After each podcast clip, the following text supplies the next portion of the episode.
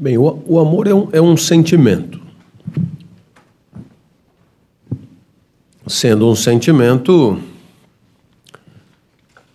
é alguma coisa que você sente.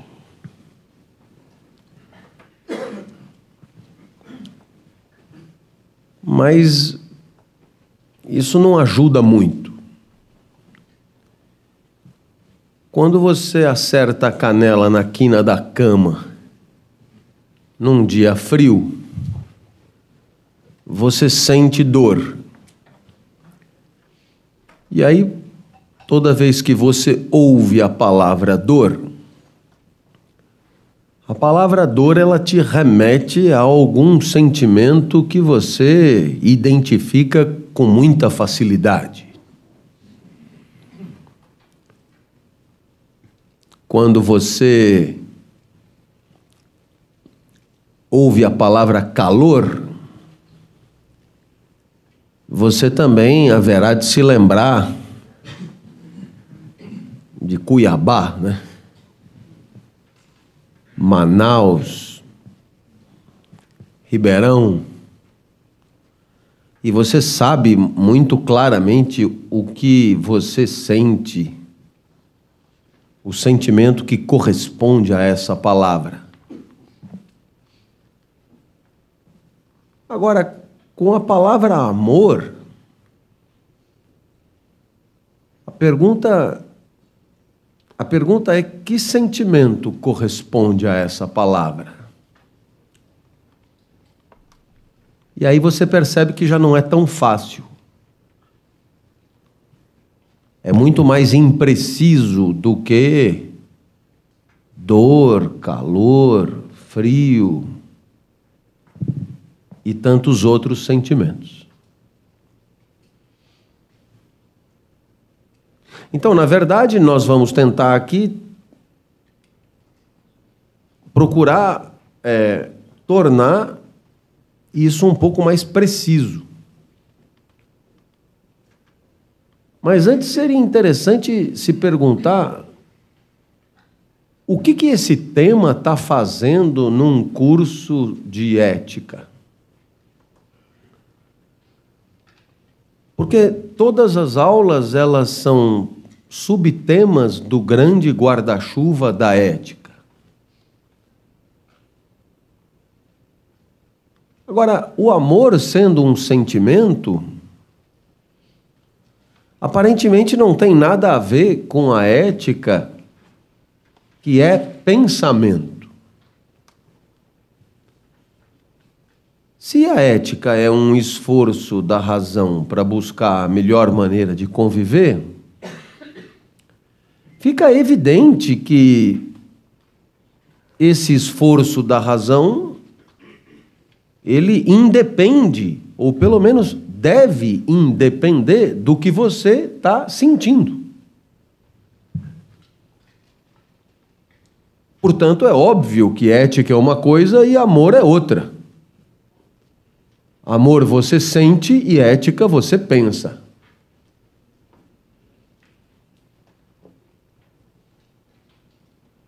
Mas então, o que justificaria a presença do amor aqui?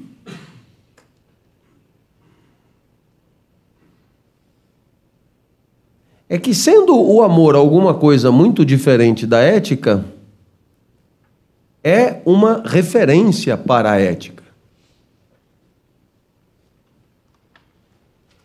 Se você preferir, a ética se espelha no amor para tirar suas conclusões. Exatamente como quando você tem um modelo, uma referência, vamos imaginar alguém que você admire. Esse alguém que você admira não é você, é outro. Mas você vendo o que ele faz, acaba tentando fazer parecido. A relação entre o amor e a ética é assim. A ética não é o amor, mas é uma imitação. Já que não ama, faça como se amasse. A ética é a tentativa de imitar o comportamento daquele que ama sem amor. Então poderíamos dar alguns exemplos para que isso ficasse mais claro. É, toda vez que eu viajo, eu trago para minha filha um presente. Como eu viajo todo dia, eu trago para minha filha um presente todo dia. E isso desperta ciúme, até da mãe. E outro dia disseram: Como você é generoso com a Natália. Então, essa frase merece a nossa atenção. Porque a generosidade é uma virtude ética. E o que é essa virtude ética? É você abrir mão do que é seu e transferir para o outro. A generosidade é uma virtude em que você dá, você oferece. Mas é claro que no caso da Natália, o que existe é amor. Quem ama, dá. E quem não ama, pode dar também. Quem não ama pode imitar o comportamento daquele que ama. Se quem ama dá, quem não ama imita. E a imitação do comportamento de quem ama no quesito dar se chama generosidade. Já que não ama, faça como se amasse. Quem ama, dá por amor, sem pensar. Quem não ama, dá na moral. E na moral quer dizer exatamente isso. Na moral quer dizer na escolha da inteligência, na escolha da razão. Você pode dar porque ama, e nesse caso você nem cogita não dar. E você pode dar na moral, e nesse caso você cogita não dar. Mas você acha melhor dar. E portanto dá, mesmo sem amar. Então, eu não preciso te dizer que muitas vezes é, as empresas e as organizações elas se preocupam com as pessoas. Mas os dirigentes dessas empresas e dessas organizações nem sempre amam as pessoas. Agora, podem ter um comportamento parecido com o comportamento de quem ama. E quando você age de maneira parecida ao comportamento de quem ama, você é generoso. Você você dá. Então, o que é que você aprende aqui? Você aprende que o amor é sentimento que te leva a fazer algumas coisas e a moral é pensamento que te leva a fazer algumas coisas. E aí você pergunta: bom, se a moral é um pensamento que me leva a fazer algumas coisas, que coisas? Justamente as coisas que faz quem ama. Então, o amor é o modelo e a moral é a cópia. Né? É o que o filósofo Kant, filósofo alemão importante, chama de amor prático. Expressão esquisitíssima, né? Amor prático. Mas o que significa amor prático? Significa isso. É um amor que não é sentimento, mas que se traduz na imitação do comportamento de quem ama. Então, quando você diz que um professor é generoso, o que você está dizendo é que esse professor, muito embora não ame necessariamente seus alunos, ele se esforça para entregar aos seus alunos o que ele tem de melhor.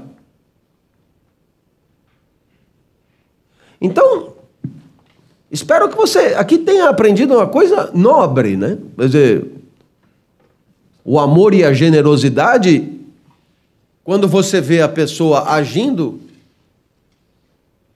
num primeiro momento você não sabe o que está acontecendo.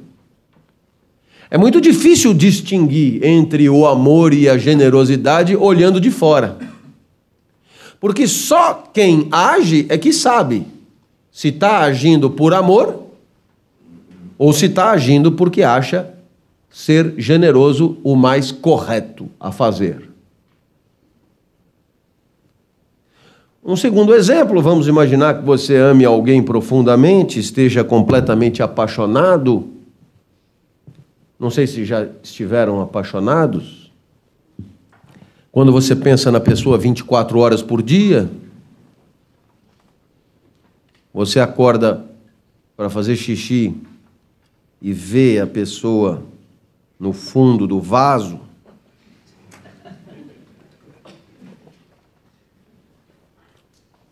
no caso do sexo masculino? Essa pessoa que está apaixonada desse jeito, ela vai fazer sexo com o seu amor. E se ela for tentar fazer sexo com outra pessoa, não vai dar muito certo. Porque ela vai fazer sexo pensando no outro.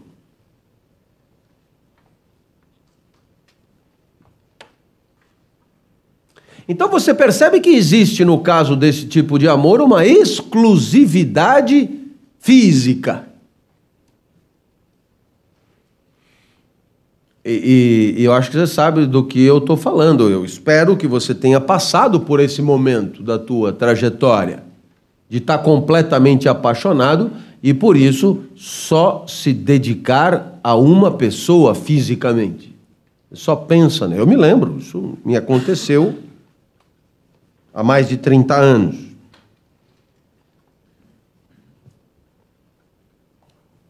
Pensava na pessoa o tempo inteiro, o mais normal é que quisesse ficar com ela o tempo inteiro e, portanto, é, transar com outra pessoa era uma aberração.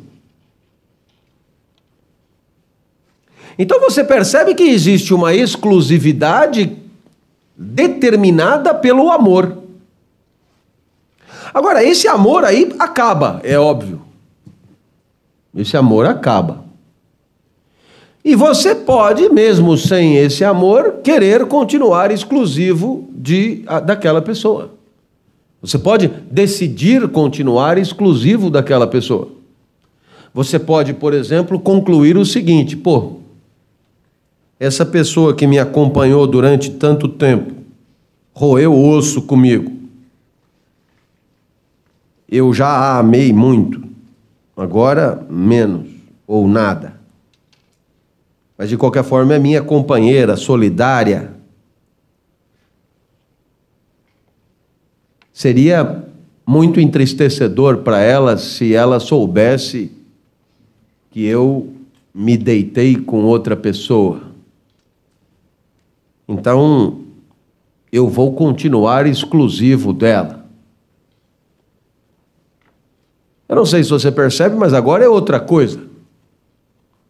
Antes você só transava com ela porque você nem conseguiria transar com outra. Agora você consegue transar. Agora seria o maior barato transar com três ou quatro. Seria fantástico reunir várias numa mesma sala. Seria uma maravilha diversificar uma por dia. Mas mesmo assim você decide continuar exclusivo. Agora existe fidelidade. Né? Então, assim, A fidelidade é a virtude moral que imita o comportamento de quem ama. Você pode ser exclusivo por amor e você pode ser exclusivo na moral. E você pode ser canalha também, é o mais comum.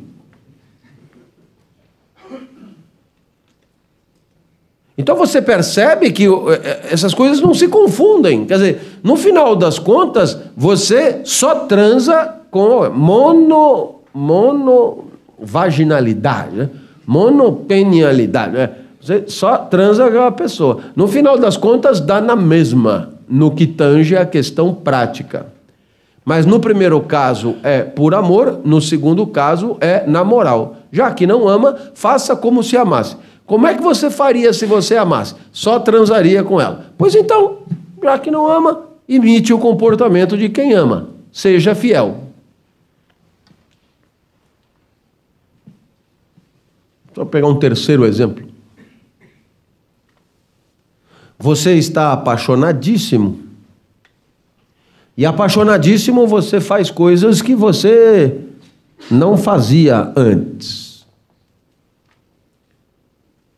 Por exemplo, você entrou na fila e ficou horas para comprar o show que finalmente o ingresso do show, né? Que finalmente vai reunir os dois gigantes. Teló e Santana. Veja que você você não era assim. você é, você gostava de cinema iraniano. Você era fã do Godard. Você estudou pintura na França. Você tocou em sinfônica. Portanto, Michel Teló e Luan Santana não é o que você faria. Mas agora você está amando. E porque você está amando, você acompanha Amor à Vida. Não só acompanha a novela, como compra revistas para saber o que vai acontecer na semana seguinte. Mas isso tudo é por amor, né? Por amor, você assiste Luciana Jimenez diariamente. Por amor, você você acompanha o Domingo Legal. Por amor, você, enfim, você faz coisas que antes não faria. Bom, esse amor aí acaba. Mas nada impede que você continue respeitando pessoas que tenham, digamos, hábitos diferentes dos teus. Nada impede que você continue respeitando pessoas que tenham pontos de vista diferentes dos teus. Nada impede que você continue respeitando pessoas que tenham gosto diferente do teu. Mas agora não é mais por amor. Agora é na moral. E a virtude moral agora é a tolerância. Quem vai ao show do Teló Santana por amor não é tolerante, é amoroso. Ama. Agora, respeitar um gosto que não é o teu, mesmo sem amor, é tolerância. E, portanto, a tolerância, tanto quanto a generosidade e tanto quanto a fidelidade são virtudes morais que imitam o comportamento de quem ama. E você dirá, Por que razão é tão importante essas são tão importantes essas virtudes morais? Porque o amor é escasso. Se o amor desse conta, ninguém falaria em virtudes morais. É o que diz Agostinho, que virou Santo Agostinho, grande pensador. E ele diz: ame e faça o que quiser. Claro, porque se você ama, terá um comportamento que convém. Agora, caso você não ame mais, o que fazer? Você vai dizer, bom, eu não amo mais, então eu vou te matar. Não. Não é porque você me ama, não é porque você deixou de me amar que você vai me matar. Não é porque você deixou de me amar que você vai ser desonesto comigo. Não é porque você deixou de me amar que você vai se tornar uma figura abjecta. Não, porque entre o amor e a selvageria, entre o amor e a canalice, entre o amor e a crueldade, existe a moral. Eu não te amo, é verdade. Mas nem por isso eu vou te distratar, eu vou te agredir, eu vou te humilhar, eu vou te. Por quê? Porque eu vou procurar imitar o comportamento de alguém que porventura te amasse. Eu espero que tenha ficado claro, porque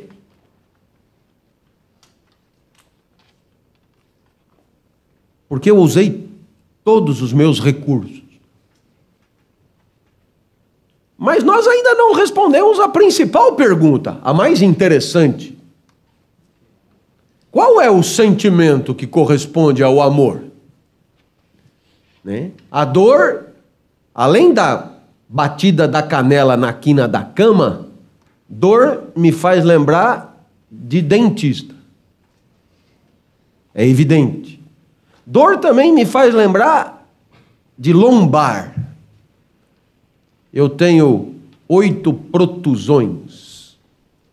De vez em quando, alguma delas acorda de mau humor. E protusões são pequenas hérnias, que são todas localizadas na última, aqui embaixo mesmo. De vez em quando, alguma delas se irrita e acorda as outras sete. E aí elas fazem uma sinfônica dolorosa. Então, dor eu sei o que é, calor eu também sei o que é, mas amor eu não sei o que é. Então, nós vamos nos servir dos pensadores para responder. Qual é a graça da resposta? É que os pensadores não estão de acordo entre eles. Ah, não brinca. Brinco. Né? Não tem uma resposta só. Então, quando alguém disser, Benzinho, eu te amo, peça esclarecimento. O que é que você quer dizer com isso?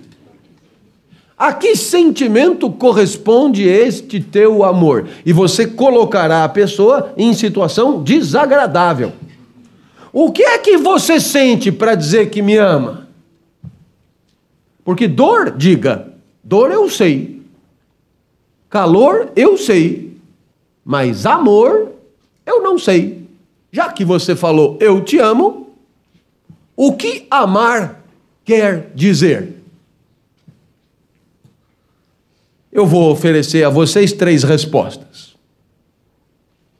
de três grandes pensadores. É claro que sobre o amor muito mais gente falou, mas esse é o tempo que nós dispomos e isso vai ser suficiente para te deliciar. A primeira resposta é de um fulano chamado Platão, que já te é familiar, você percebeu que esse cara é importante. Não importa do que eu fale, começa por ele. Você é o mais influente pensador de toda a história. O segundo amor é o de Aristóteles. Você já deve ter percebido que ele é importante também, porque ele vem sempre depois, Lu. Ele é o pai fundador da ciência, da nossa maneira de investigar as coisas do mundo. Aristóteles era biólogo, né? era cientista mesmo, enquanto Platão era matemático. E o terceiro amor é o de Cristo. E Cristo, eu não vou perder tempo em demonstrar para você a importância de Cristo, porque Cristo é o pai fundador da nossa civilização e ainda é Deus para muita gente. Então, só que para nós aqui, Cristo está no mesmo patamar de Platão e Aristóteles, porque aqui o que nos interessa são as suas ideias. Cristo é pensador, né, é mestre espiritual e, portanto, é, é nessa condição que ele aparece aqui. Comecemos então por Platão. Ora, por que por Platão? É o mais antigo. Mas eu tenho a impressão que você já usou a expressão amor platônico. Ou pelo menos já ouviu a expressão amor platônico. O que me leva a acreditar que você já sabe qual é a definição de amor em Platão.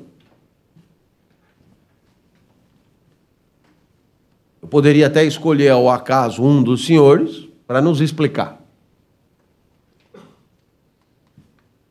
E eu imagino que tenham um gelado. Seria muito azar cair comigo.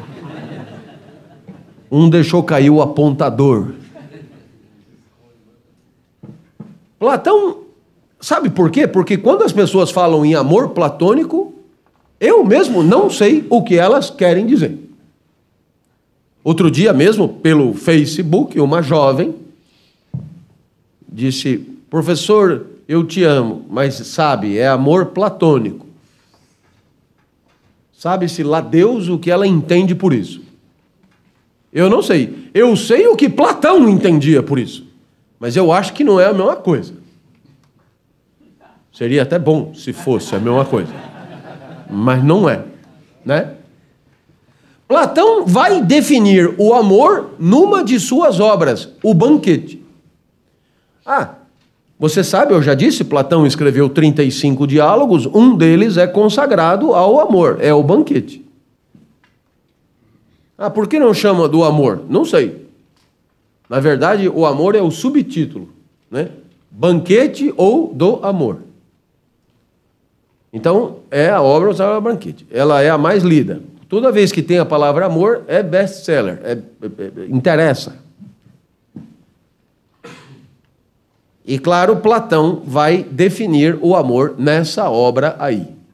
Essa obra você encontra em qualquer lugar. Mas um bom lugar para você encontrar essa obra é na internet. Você põe lá Platão banquete, vem a obra inteira de graça, porque é de domínio público. Ah, vou fazer isso. Então, vai na manha porque esse cara escreveu quatro séculos antes de Cristo. Então é normal que ele não escrevesse como o que você encontra na revista Nova. É outro estilo. Não sei nem se é muito complicado, mas é pelo menos outro estilo, certo? Então não é assim fluido de ler. Segunda observação: toda vez que você pegar um diálogo de Platão, e eu espero que você tenha essa curiosidade, porque eu estou insistindo, é o mais influente pensador de toda a história. Imagine os bilhões de pessoas que existiram sobre a Terra e imagine os bilhões de pessoas que pensaram sobre a Terra. Platão é o mais influente de todos. Então, é claro, é normal que você tenha curiosidade. Ora, vai aqui uma advertência. Platão escrevia através de diálogos, e diálogos são como peças de teatro. Fala um, depois fala o outro, aí entra não sei quem, aí não sei que lá e tal. É assim. Agora, o que é engraçado em Platão é que sempre aquilo que ele acha certo é dito pela mesma personagem, Sócrates. E isso leva o leitor à confusão. Por quê? Você vai comprar o livro, ou você baixa o livro da internet e começa a ler. E está lá, Fedro fala, amor é isso, isso, isso. Então, ó, se foi Platão que escreveu, Platão acha isso. Não! Platão não acha isso. Platão não concorda com isso. Platão, portanto, coloca na boca de outras pessoas teses com as quais ele não concorda. Eram até teses importantes na época que ele criticava. Portanto, o que Platão acha certo aparece na boca de Sócrates. No caso do banquete, Sócrates chega no finalzinho. No finalzinho. Então, oito décimos do livro é sobre teorias que Platão critica. Qual é a definição de amor que Sócrates vai apresentar? Antes de mais nada, não vem a palavra amor, porque Platão não falava português, falava grego. E em grego, o amor de Platão, ele vai chamar eros. Ah, professor, tem um motel lá na minha cidade com este nome. Então é esse nome mesmo, Eros, né? Eros, que deu origem a erotismo, erotização, erótico, erotizante, Eros Motel, Eros Drive-In, Eros Night Club, né? Eros Boca Quente, Eros, Eros, né? Madame Eros, né? Tem de tudo. Então, é uma palavra que você conhece. Eros é o amor em Platão. E que amor é esse? E a definição é de uma simplicidade irritante. Amor é desejo. Ponto. Então, se você já ouviu a expressão amor platônico, tá aí. O resto é balela. Amor é desejo. Então, se você pensar em alguma coisa que você deseja agora, é o que você ama. Ah, o que eu desejo é ir embora. Amor por cair fora. Desejo uma pamonha. Amor pela pamonha. Desejo Gertrudes nua. Amor por Gertrudes nua. Desejo me coçar. Ficar chato aqui na sua frente, ainda mais aonde está coçando. Amor pela coisa. Desejo, amor e desejo são a mesma coisa. Então, o que é que você aprende? Você aprende que você ama aquilo que você deseja. Você ama aquele que você deseja, ou aquela que você deseja. Você ama na intensidade do desejo, né? Quanto maior o desejo, maior o amor. E a má notícia, claro, é que quando o desejo acaba, é porque o amor acabou também. Ah, você não me deseja mais. É o mesmo que você não me ama mais. E se você escutar alguém dizer, não, realmente eu não te desejo mais, mas eu te amo. Esquisito para Platão. Certo? Então, para quem aí tem matrimônio de 30 anos, sabe que às vezes o desejo claudica. e quando o desejo claudica, para Platão, é o amor claudicando também. Então você perguntará se amor é desejo, desejo é o quê? E é claro que Platão responde isso na linha seguinte: o desejo é a falta. Essa definição atravessa os séculos. O desejo é pelo que falta. O desejo é pelo que faz falta. O desejo é a energia que você disponibiliza para buscar o que te faz falta. Isso significa que você sempre deseja ter o que não tem. Você deseja ser o que não é. Você deseja fazer o que não consegue fazer. Porque o desejo é sempre pelo que falta. E o amor também. Esse é o amor platônico. O amor platônico é um amor por aquilo que você não tem. Porque de duas, uma. Ou você deseja e ama o que não tem, ou então tem, mas aí não deseja e não ama mais. É o amor pela cunhada. Eu não sei quem tem cunhada, mas a cunhada é sempre interessante. A cunhada é a mulher proibida, é a mais difícil. Amor por Isis Valverde, amor por Juliana Paz, amor por amor pelo que falta, amor, amor por Janequine. Ora, eu não sei se você percebeu, mas essa definição não é muito feliz. Ela não é muito feliz porque você poderia pensar: felicidade é ter o que se deseja. Impossível. Porque de duas, uma, ou você deseja, mas não tem, ou tem, mas não deseja.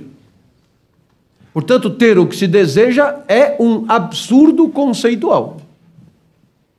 Você só pode desejar o que não tem. Vamos imaginar que você diga: Eu desejo ter saúde amanhã. E eu já tenho saúde hoje. Então eu desejo o que eu tenho. Não. Você tem saúde hoje. Amanhã ainda não. Portanto, mesmo que você deseje continuar tendo saúde, se desejar ter saúde amanhã, deseja o que não tem, porque como amanhã não chegou ainda, você não tem nunca saúde amanhã. Você não tem nunca riqueza. Ah, eu já sou rico e quero continuar rico. Nenhum problema. Desejo. Né? Desejo de continuar tendo o que você tem amanhã. Amanhã é na falta. Afinal de contas, amanhã ainda não chegou. Quando chegar amanhã, desaparece o desejo. Na realidade. Os exemplos vão ao infinito. Minha filha Natália, com sete anos, desejava, queria porque queria, queria porque queria um brinquedinho chamado DS. E o que significa queria porque queria? Desejava. E como desejo e amor são a mesma coisa, amava o DS. E de tanto merecer, no Natal ganhou o DS. O que acontece quando Natália ganha o DS? Desaparece o desejo. Desaparecendo o desejo, porque o desejo precisa da falta, desaparecendo o desejo, desaparece o amor. E o brinquedo vai para um baú. Um baú de amores já vividos um baú de desejos assassinados pela presença. Hoje Natália ama o DSI. Por que ela ama o DSI? Porque deseja. E por que Natália deseja o DSI? Antes de mais nada, porque não tem. E a julgar pelos meus salários, o amor de Natália pelo DSI permanecerá vivo. O brinquedo na vitrine e ela do lado de fora. Nada melhor para manter viva a chama do desejo e do amor. O brinquedo na vitrine e você do lado de fora. Isso vale para Audi, caminhonete Amrock. Porque entre o DS da Natália e a sua caminhonete, a diferença é o tamanho do brinquedo, mas o princípio é o mesmo. você ama e deseja com a caminhonete na concessionária. Caminhonete na garagem. Eu tinha um sonho.